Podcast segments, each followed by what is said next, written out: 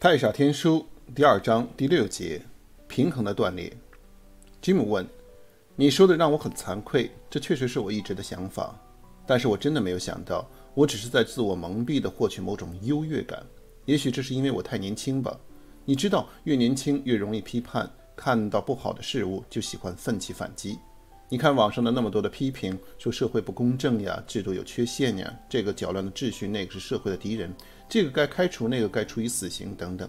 现在看来，其实都是人们在自己给自己贴标签，在对别人批判的过程中获得所谓更高级的快乐。我其实经常看到一些关于社会公正和商业竞争方面的文章，虽然我从来不参与什么讨论，但是呢，我还是觉得这些重要和有意义的。虽然我以前总是觉得这是一个每一个关注社会的人都应该关注的事情。现在看起来，我只是在一种内在的恐惧中，对所谓的新闻的信息的追逐和不公正的批判中寻找某种安全感罢了。可是我觉得，那种大脑的批判的思维有时候真的是非常强烈的，特别是看到一些不公正、残暴、贪污之类的事情。我们该怎样对付这种批判和归咎的思维模式呢？太傻说：“不要用‘对付’这个词语，你是不可能通过批判对别人的批判而消除批判。”就好像这个世界不可能通过暴力来消灭暴力，不可能用恐怖来消灭恐怖一样。任何敌对的观念其实都是强加那些敌对的力量对你的控制力。分离无所不在，敌人、朋友也是一种分离。对待分离，你的斗争和控制模式只会强化那种分离对你的束缚。当你选择斗争的时候，你是在告诉你自己，这些分离都是真的，那些恐惧和期待也都是真的。于是你的思维。就会为你真的制造出这些分离的束缚。记住，你没有敌人。你认为某某是你的敌人，是因为你想错了。其实这只是一个幻觉。对待幻觉唯一的方式是不再去沉醉于幻觉。就好像你发现你在做梦，你要是做的不是去梦中搏斗，而是赶紧从梦中醒来。对待分离，你要做的只是在你觉察分离的那一刻清空你的大脑。与太傻同在，放下任何思辨的过程，选择合一和平安，不要做任何的战斗、抵抗或者努力的过程是要做的，仅仅是放下。所以，对分离的觉察是走出分离的第一步。你要学会密切的在每一刻觉察你的大脑到底在想什么。几乎绝大部分的大脑思维判断的过程都是基于实联和分离的，除了一些创造和创作的部部分。其他基本都是散乱而游离的胡思乱想，这些时候你会接触到外在的各种基于分离的思维模式，然后强化你内在的已经有的分离的模式。一旦你发现任何的思维中有分离的部分，马上用相反的部分来平衡它。诸如看到你觉得高级的车，你要提醒自己，低级车真的差吗？看到穷人，你可以想，我真的富裕吗？看到善良的举动，你也要想，真的存在善恶的举动吗？这样你会慢慢的看到你自己思想中那些无处不在的枷锁，一一解开它们，然后你会恢复你真正的认知能力，不基于分离的情感和标签的认知，这就是我们所说的真实的看到。这个断裂的过程其实很简单，但是它的作用却是威力无穷的。千万不要忽视这种细微的断裂，就好像你一直呼吸那种细微的分离一样，它们的威力都是你无法想象的，没有大小。核心的任务是。无处不在的觉察，时时刻刻的锻炼。这种锻炼很类似 GRE 词汇的反义词的练习，所以我们称之为反义词的锻炼。它是和上一次我们谈话中谈到的当下的锻炼一样的意识核心的锻炼。你只要在你生活的每一个环节，一发现自己大脑中运行了分离的思维，马上在那一刻用那个思维的词语的反义词去平衡你大脑病毒制造的分离，并看清这两个反义词其实并不存在。都是你大脑病毒的幻觉。这个世界可以完全不依赖那一对反义词而存在的。于是，在那一刻，分离的幻觉也就消失了，你也走出了分离，走向了思维的合一。当你急躁的时候，你想到耐心，然后理解，然后没有所谓的急躁、耐心。当你经历快乐的时候，你会想到痛苦，并理解痛苦、快乐都只是你自己玩的一个游戏。当你经历恐惧的时候，或者害怕失去某些你珍爱的事物的时候，你看到失去、得到，其实只是一对反义词，它们都不是真的存在。你不会真的失去任何东西，你也不会真的得到任何东西。类似的场景几乎是无穷无尽的。你会发现这种锻炼很简单，但是你要真的说服自己，却需要很长的时间、很精细的工作，才能拆除这几十年大脑病毒在你思维模式中构建的那个巨大的监狱。当然，你可以把这种意识的锻炼视作一种比音乐或者大自然更主动和深入的反洗脑的思维锻炼，和我们上一次谈话教导的当下一刻的锻炼目标明确的是清除时间对你的束缚一样。而这个锻炼的直接的目标就是平衡你生活中的每一个分离。但是，作为初学者，肯定会发现，就算你每天偶尔记起来平衡几个反分离、反洗脑一下，你每天几乎每一刻都在用它，用其他各种分离的思维方式给自己持续洗脑。你看到每一则新闻，听到的每一个对话，接触的每一个广告，无论你在吃饭、工作还是休息，更不用提娱乐的时候。几乎被无所不在的分离包围着。你如果真的想平衡你生活中大部分的分离，这是一个相当精细和深入的工作。但是你会在这个过程中感到更大的自由和轻松。当你不再追逐这个、追逐那个，不断地把自己思维的力量浪费在那些分离的追逐上的时候，你才会有真正的创造力。这也就是为什么我们说，在黑暗的海底，你是无法学会火的魔法的。任何一点点星星火的力量都会被无处不在的水马上扑灭。当你还是喜欢把自己的思维的关注放在无所不在的周围的分离上的时候，你只会用你思维的力量去制造分离中的冲突和矛盾。那无所不在的分离就像吸血鬼一样，吸干你的创造力，而你因此也不可能做任何的创造，更不需要提更多的思维的能量的魔法了。所以。即使我现在教你魔法所有的原则，如果你不能从分离中收回你自己的力量，你会发现你什么也学不会，就好像在海底无法点火一样。但是你必须了解，为什么我们把分离的察觉和平衡花整整一章来讲解，并且是放在所有的生活原则、力量和创造的章节之前，还要那么精细的去谈各种分离的模式、分离的幻境、分离的无所不在，从各个角度分析分离对你的控制。唯一的原因仅仅是你走不出分离的监狱，你就不能够有真正的改变。也就是在这个精细的消除你思维中的每一个分离的过程中，你一块块的拆除了大脑病毒几十年在你大脑中建立的那个预设思维的监狱。没有分离，这个监狱就不可能存在。但是你既然已经建造了这个监狱几十年了，你也不可能一下子就拆掉。你只有在每一刻一块砖一块砖的拆除。你才能一步步走出那个分离的监狱，慢慢清理掉大脑病毒，走向合一。你也会自然的，因为思维的合一、清晰、没有杂念，而创造你外在的和谐、富裕、健康的实相。当你清除了内在的恐惧，外在的匮乏也会自然消失。而富裕、轻松、自然与爱是这个世界本质。万物本来无所缺乏，在这个过程中，你自然会体会到真正内在的快乐。吉姆说：“你说到内在的平静，我理解的意思是，我一直在想放弃投资这个竞争激烈、充满勾心斗角的行业。我也经常想放弃那些追逐，而且而过一种平静的生活。但是我总是在担心，要是真的不在生活中追逐任何的分离，还能在这个世界上生活吗？要是一个人不再努力赚钱，赚更多的钱，过更好的生活，选餐厅吃美味的食物，那生活到底是干什么呢？”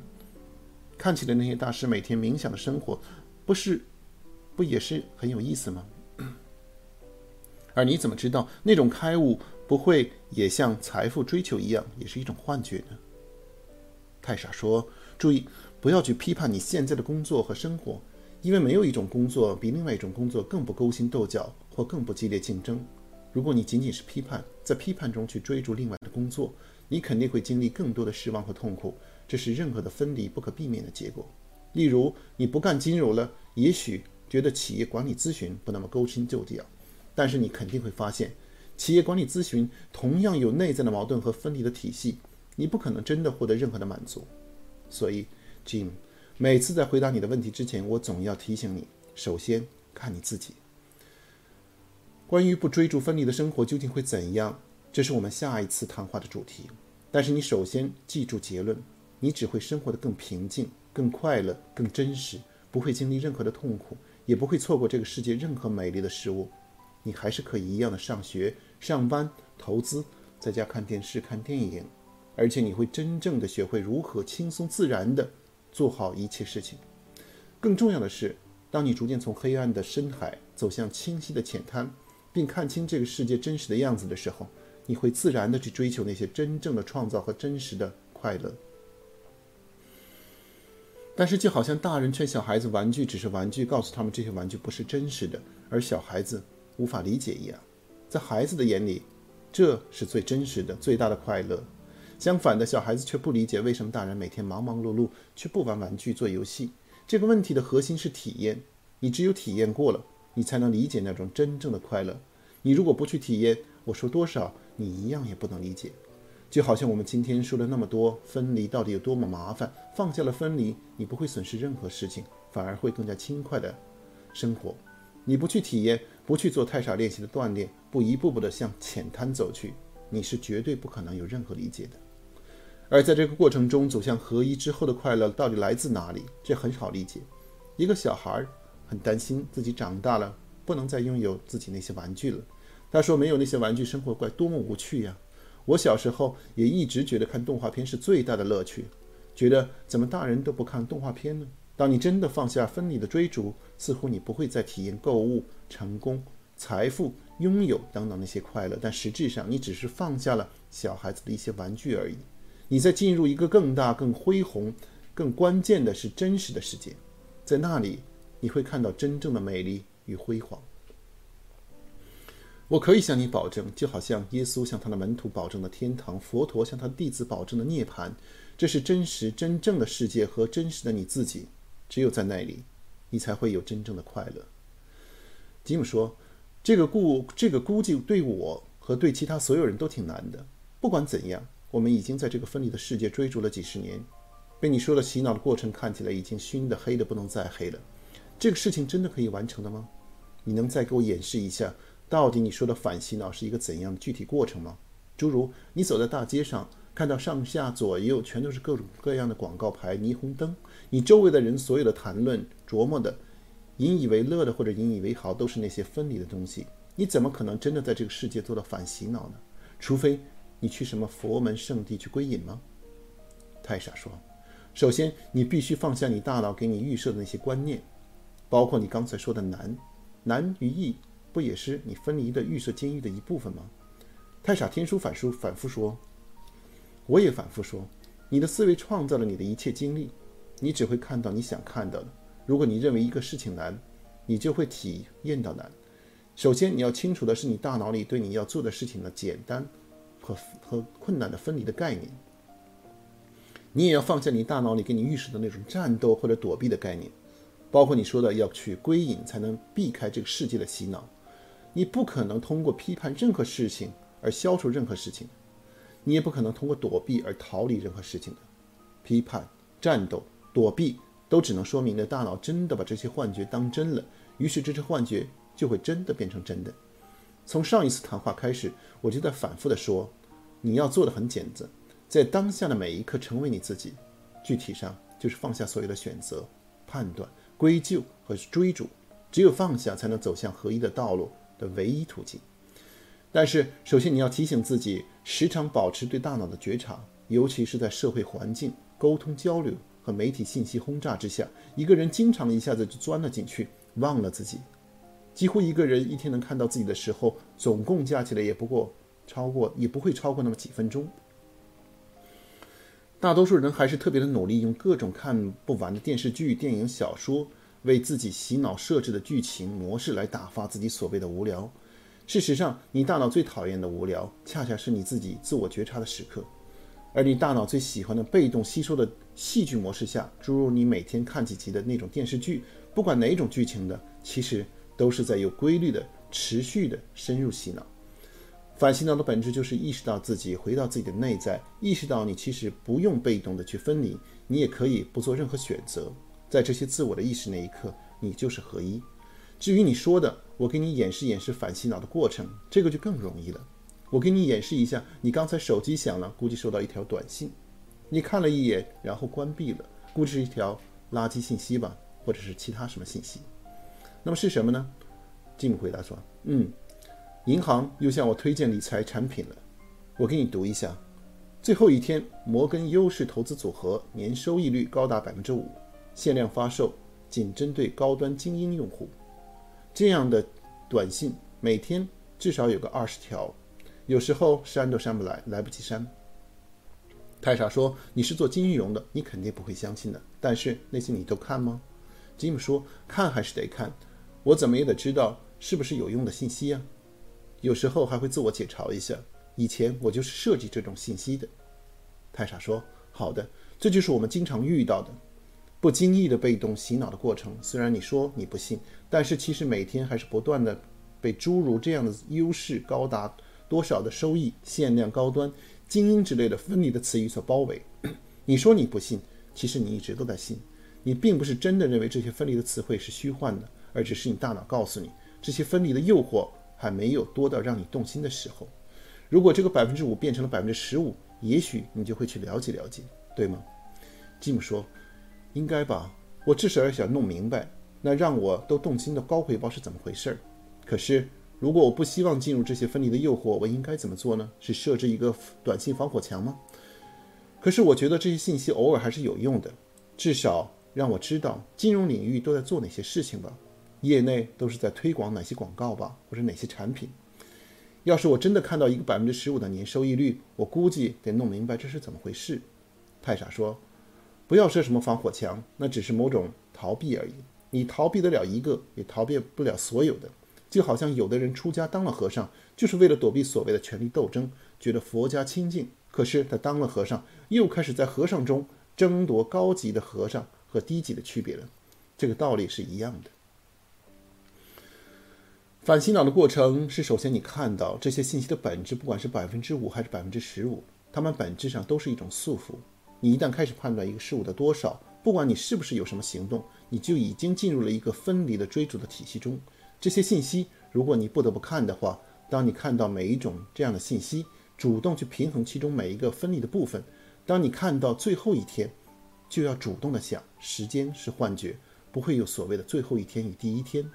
当你看到百分之五，就要告诉自己，百分之五还是百分之十五，其实没有区别，这只是某种恐惧的追逐罢了。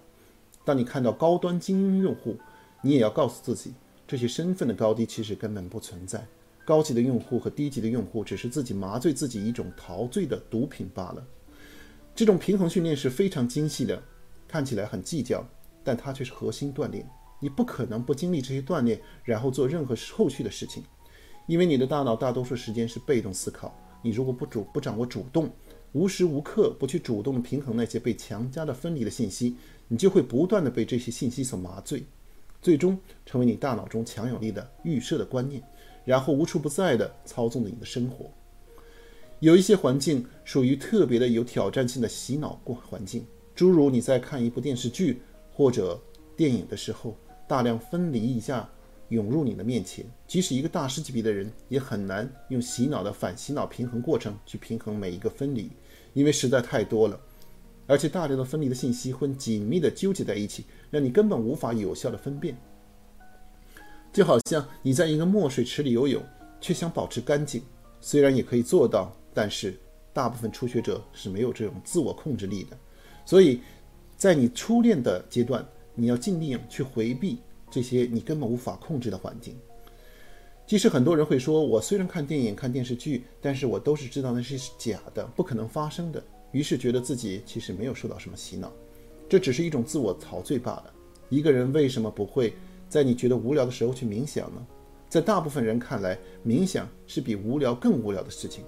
他们不会对那种处于一片空白的静宁静有任何兴趣，而这才是真正的不相信。你做的所有事情。都是你首先相信那些事情对你是有意义的。你如果觉得争吵和矛盾对你没有任何意义，你不会对任何争吵和矛盾的剧情感兴趣。你在做的每一件事情，其实都是在表明你自己内在已经相信外在的追逐模式。很多人都会觉得自己在看电影、电视剧的时候是清醒的，其实他们是完全沉睡的。大脑病毒也会觉得很轻松，就好像洗桑拿一样，各种预设观念把大脑病毒按摩得暖洋洋的。而那些反洗脑的精细的过程，反而是大脑最讨厌的，并不断地和你说这件事情多无聊啊，这就是我们为什么总是说这个世界的觉知是完全颠倒的。你往往觉得最无害的事情，恰恰是最大的囚笼和监狱；而那些你觉得根本没有意义、连一点点尝试的欲望都没有的事情，却往往是真正让你走向自由和快乐的。当然，你也不必去恐惧和逃避，诸如把电视扔了、所有的书都烧掉，这只是恐惧和逃避而已。只是你一旦偶尔看想看电视剧了，你告诉自己，其实可以不那样选择的。看了也不会真的得到什么。反而只会让你进入更大的期待。但是，如果你想看，觉得自己不看就无法忍耐，那就看吧。其实，反正你看不了，你也不会看那么久了。多看一次也不会有多大的事情。但是，既然你看了，就注意在这个过程中自己是否真的想得到你想要的东西。其实你看完之后，肯定会马上觉得，其实真的没有什么，不看也没什么关系。那么，下一次再遇到类似的情况，你就会更有经验一些，最终你会发现其实没有多难。不管是看电视剧，还是购物，还是做任何自己可能一直喜欢做的事情，都一样。但是这里面有个常见的误区，就是在做一些事情之后，陷入自我的归咎，就好像很多人购物之前觉得特别想买，买回来之后又觉得其实没有什么，马上又自我责备一番。注意，所有的自我责备都是一种攻击，这是你大脑病毒的伎俩。你的自我责备不会真的让你解决任何问题，反而会让那些东西更深入地控制你。太傻天书一直都在教导放下所有对自己和他人的责备，这是唯一的解决问题的方式。而最直接的放下，就是不要再去想那些事情了。看了就看了，买了就买了，你觉察这个东西事实就是了，不要去归咎过去，更不要给自己未来设任何的限制。只有当下一刻是真实的。你只要不断的努力，在每一刻成为自己，你会发现很多你觉得困难的问题，其实很容易就解决掉了。我对初学者的建议是主动的做一些事情，能引发内在的平静的事情，诸如冥想、清空大脑、跑步、走入大自然、听听音乐等等。主动的在一些小的分离环境保持警觉，多做一些反义词的练习，这样你会慢慢的像戒烟一样。觉得那个原来特别吸引你的过程其实没有什么，慢慢的你就会不再那么主动而热烈的选择这种分离的过程了。Jim 说：“真的要无时无刻不这样锻炼吗？看起来很累啊。”太傻说：“不要着急去判断会累还是不累，自己试一下再说。其实没有多难。我给你举一下我自己的例子。我很久之前特别喜欢每天把所有的新闻资讯、电脑喜欢的网站浏览一遍。”看看有什么所谓的新闻和我感兴的事情。那个时候还没有视频网站像现在这么流行，所以没看到什么视频。不过其实做的事情都是一样。我觉得这是一个现代人社会都应该做的，保持与社会信息的更新嘛。可以获得所谓的经验，也可以和其他人有共同语言。我自己在 Google Reader 上还订了各种的这个 RSS 源，觉得实在是太方便了，所有信息。可以自己排成队，一条条的读，都不用到处打开网站。其实，几乎所有人都是类似的习惯，只是关注的内容不一样罢了。对信息的渴望也是一种恐惧，其实也是一种深刻的分离。然后走上自我探索的道路时，觉得这个习惯也许要斗争很久才能消除。我这种都已经好几年的习惯了，从大学就开始养成的，哪一年才能消除呢？但实际上，我做的很简单。把浏览器的收藏夹里面那些地址全部删除了。每次我想看的时候，告诉自己，其实你看了也不会看到什么，只会看到分离。这件事情不到三天就做到了。我从此以后从来没有主动的打开什么 Google Reader，但是我也并不会恐惧什么。偶尔查询一些工作信息时候，还是会接触到各种弹出的窗口，也会收到短信垃圾。路上也会看到广告盘，还有这个餐厅里电视也会经常放一些信息、新闻。只是我不再对它感兴趣，也不再主动的去看什么新闻或者实时动态，因为我知道，就算再过一百年，这个世界还是这些新闻，一百年前也是这样，好像每个都不同，其实每天都是一样的。当然，你肯定会经常的经历一些比较纠结的束缚，比如有一次我的手机坏了，我以前会去买一部新的，到底是 iPhone 呢还是 Android 呢？到底是双核还是单核呢？到底要侧重功能还是轻便呢？偶尔我也会陷入这样一样的纠纠结，尤其是看起来似乎我真的需要某个东西来解决的时候，可是我马上会会提醒自己，这些真的有区别吗？这个东西对我真的这么重要吗？那些所谓的系统、轻便、功能，真的对我有意义吗？这和纠结买哪部手机花的几分钟一样，不到一会儿就平衡好了。其实既然没有区别，何必有纠结呢？于是最后我在家里翻箱倒柜，找到一部三年前不知从哪儿来的，原来觉得恶俗无比的黄金版的山寨诺基亚。既然有这个能当手机用就可以了。你看，其实每个领域你觉得很难，只是你大脑病毒预设观念的一部分。难与易也是一种分离，也是一种幻觉。其实只要你自己试一试，大部分都很简单。偶尔真的很难的地方，你也肯定会找到办法的。有一些比较深入的分离，比如批判、归咎、斗争的欲望，包括对性、对人的外貌的喜好、对食物的欲望、对戏剧的渴望。这些之所以处理起来比较复杂和反复。因为他们是几万年来人类进化过程中某些固有的思维模式，清除它们看似要花更多的时间和努力，其实原则和方式和其他反洗脑的程序是一样的。譬如说，吉姆，你原来有点胖，你为什么现在瘦了？应该是跑步锻炼的结果吧？你以前肯定试过减肥，为什么没有效果呢？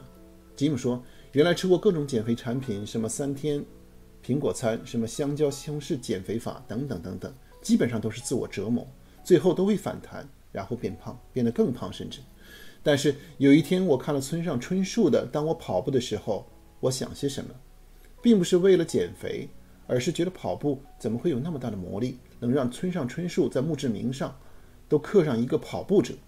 于是突然也想出去跑跑，一开始也不适应，但是慢慢就喜欢上了。现在每天不跑一个小时都觉得浑身不舒服，然后自然而然就变瘦了。太傻说：“你看，这就是自然的反洗脑过程。当你去与肥胖斗争的时候，你只是强化欲望对你的控制，这是肯定不能成功的。当你不去斗争，只是做一些自己喜欢的事情，自然你会在另外一些事情上所用的时间和投入就会减少。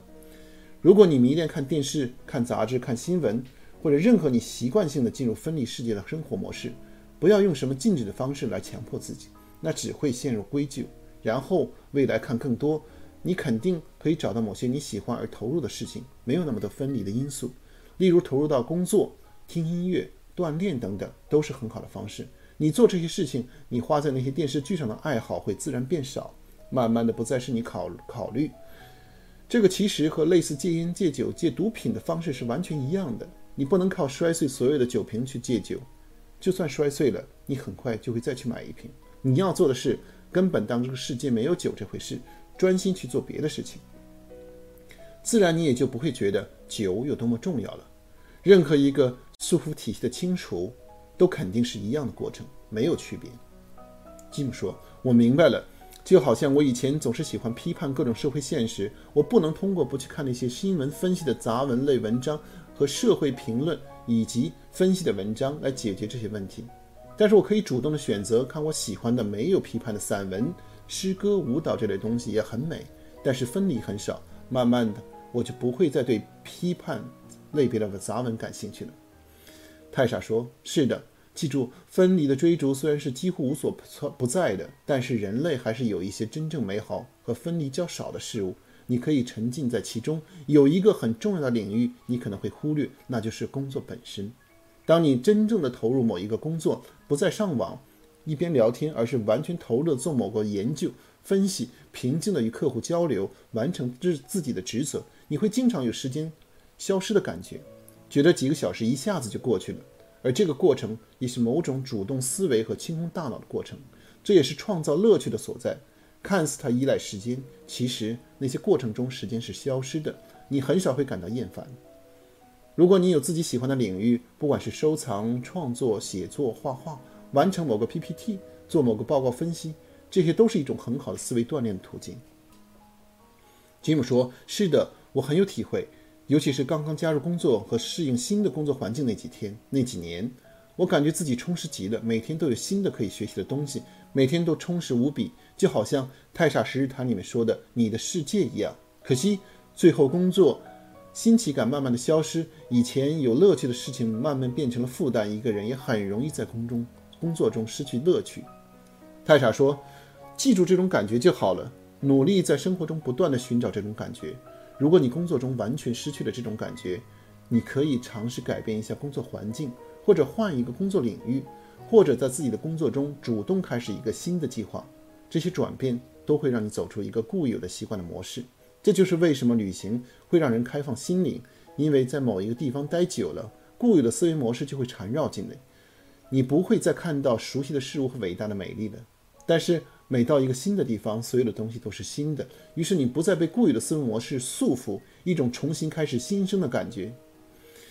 但是你并不用真的不断地换工作和旅行，更不用去隐居，通过几十年的冥想，然后体会这种这话中内在的平静。这一切都只是发生在你思想的过程中，你要做的只是睁开你真实的眼睛。你会在一棵树、一株草、一滴水这样平凡的存在中，感受到你比看任何好莱坞大片、获得任何成功、财富、爱、爱情、权力更持久、更宏伟的快乐。吉姆说：“你说的真美哦，真的比最大的成功还要快乐。那要努力多久才能达到呢？”是要学完太傻天书，然后再练习几年才能体会到吗？太傻说：“你又进入了时时间的思维了。你的障碍只是你自己的思想罢了。你对自己的认识是你体验这些快乐当下那种觉悟唯一的障碍。当然，障碍本身也是幻觉。太傻的老师的工作不是帮助你移开障碍，只是不断地反复从各个角度提醒你，没有什么障碍能阻止你体验你的本性，因为真实的是无可动摇的。”分离的、变化的、与时间相关的，都只是你自己给自己的一个小小的梦。你完全可以在这个人生大梦里面做一个梦中的小梦，就一会儿。梦见你是完整的、合一的，没有阻碍、自由的。你做这个大梦中的小梦，其实是一种反洗脑。太傻天书的每一段练习，其实都是在给你这个梦中的小梦的一个影子。但是你首先要清空你的大脑，让它别再啰嗦的吵个不停，你才能开始这个梦中的小梦。当然，时间是你在这个世界的画布，你很难丢弃它。但是这种锻炼很容易，确实无关时间。最简单锻炼当然是什么都不想，清空自己的思想。当然，不管你在冥想中，还是在音乐中、跑步，或者是深入的创作中，当你停止你大脑死毒这种病毒的喧嚣的时候，你的本性的光辉会自然流露，不用努力。不用几十个小时的扎马步一般的控制思维，用最随意的方式开始。开始有时候，你有你可以持续几秒，慢慢的你可以持续几分钟。一旦你被一些杂乱的思维打断，你也不用责备自己或者着急。一旦思维意识被打断，就可以重新开始。有时候你甚至会很长时间沉浸在一些杂乱的事情的思考中，完全忘了你在清空思想也没关系。不断的重新开始，你自然会越来越熟练。吉姆说：“这是不是和跑步一样？一开始就算跑两百米也会气气喘吁吁。然后我慢走了一个月，偶尔慢慢的跑一千米，后来真的能跑一千米都能坚持下来了。之后一点点的延长自己的耐力，现在我可以每小时十千米的速度随意的跑上一个小时都不会累呢。不过这已经是锻炼了三个月才达到的效果。”太傻说：“这是个很好的例子，你肯定可以一样在清空思想中做到。”你要是能这样每天坚持清空锻炼思想，每天做一个小时，坚持一两个月，你也会感到一些明显的变化。当然，一开始你能坚持断断续续的半个小时就不错了。不过不要着急。吉姆说：“我知道有的宗教，例如禅宗的打坐要念咒语，或者心中保持什么形象，我需要吗？”泰莎说：“不要着急，这是更深入的一些技巧技巧，就好像跑步锻炼到一定程度。”你不会满足每天匀速跑一十千米。你开始正式准备马拉松的时候，你会诸如山坡跑、间歇跑之类的锻炼方式。但是那些都是你在高级、高阶阶、高级阶段以后才会自然知道的。清空大脑锻炼也是一样的，一开始先清空思想就行了。记住，什么都不用想，一片空白。可以借助一些舒缓的音乐，但是它不是必要的。这个锻炼很容易，你也不需要专门的找场地，也不用。专门的姿势，轻松自然就好了。在出租车上，在办公室和家里的椅子上，即使一两分钟也是非常有益的锻炼。有一个你可以现在就开始用的强有力的技巧，是意识到自己呼吸。只要意识到就行，不用刻意的去控制节奏之类的。因为你感觉到自己呼吸的时候，你肯定是在当下的。你的意识呼吸时，做的每一件事情也都是在当下做的，而不是在时间中做的。如果你开始和你的大脑病毒一起瞎想，你肯定是进入时间了，你也肯定觉察不到自己的呼吸了。你可以练习随时觉察自己的呼吸，诸如在路上、超市里、在开会的时候，这也是另外一种清空大脑的方式，不用打坐，随时进行。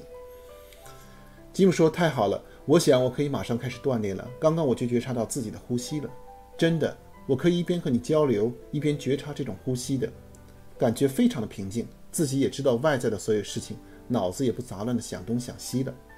太傻说，意识呼吸是一个强有力的锻炼工具。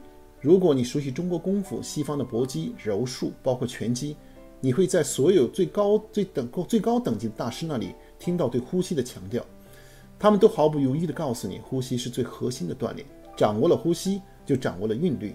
即使在一场最激烈的对抗中，只要你能持续在每一个过程中保持自己对呼吸的觉察。你会发挥出自己全部的潜能，而且经常会做自己创造一些连大师都自己不知道的奇妙而随心的动作和技巧，而你自己都不知道这些动作是怎么做出来的。其实这些都是在意识呼吸的当下，你打开了你与太傻的沟通，于是你可以让太傻知道你的每一个动作、每一个行为，你自然会有各种各样的奇迹创造出来。随着这个锻炼的进行，你其实是在一步一步地走向浅滩，自然会看清更清晰的风景。你也在慢慢的脱掉你的潜水服，清除你大脑的病毒，你自然会感觉更加轻松和自由。与你，当你与同呼吸同在，你也处于当下，而当下的力量是解放了你真正的潜力和创造力的。只不过对于初学者，他们肯定只感觉到自己的呼吸几秒钟，一说话、一做事，思维一飘移，马上就忘记了。但是和上次谈话我们给的清空大脑、大傻太傻同在的练习一样，你继续锻炼下去，肯定有改善的，而且你肯定会越来越娴熟，未来就会像打乒乓球一样，随时随地的意识自己的呼吸。当然，这个意识呼吸和清空大脑锻炼可以一起做，效果也会更好。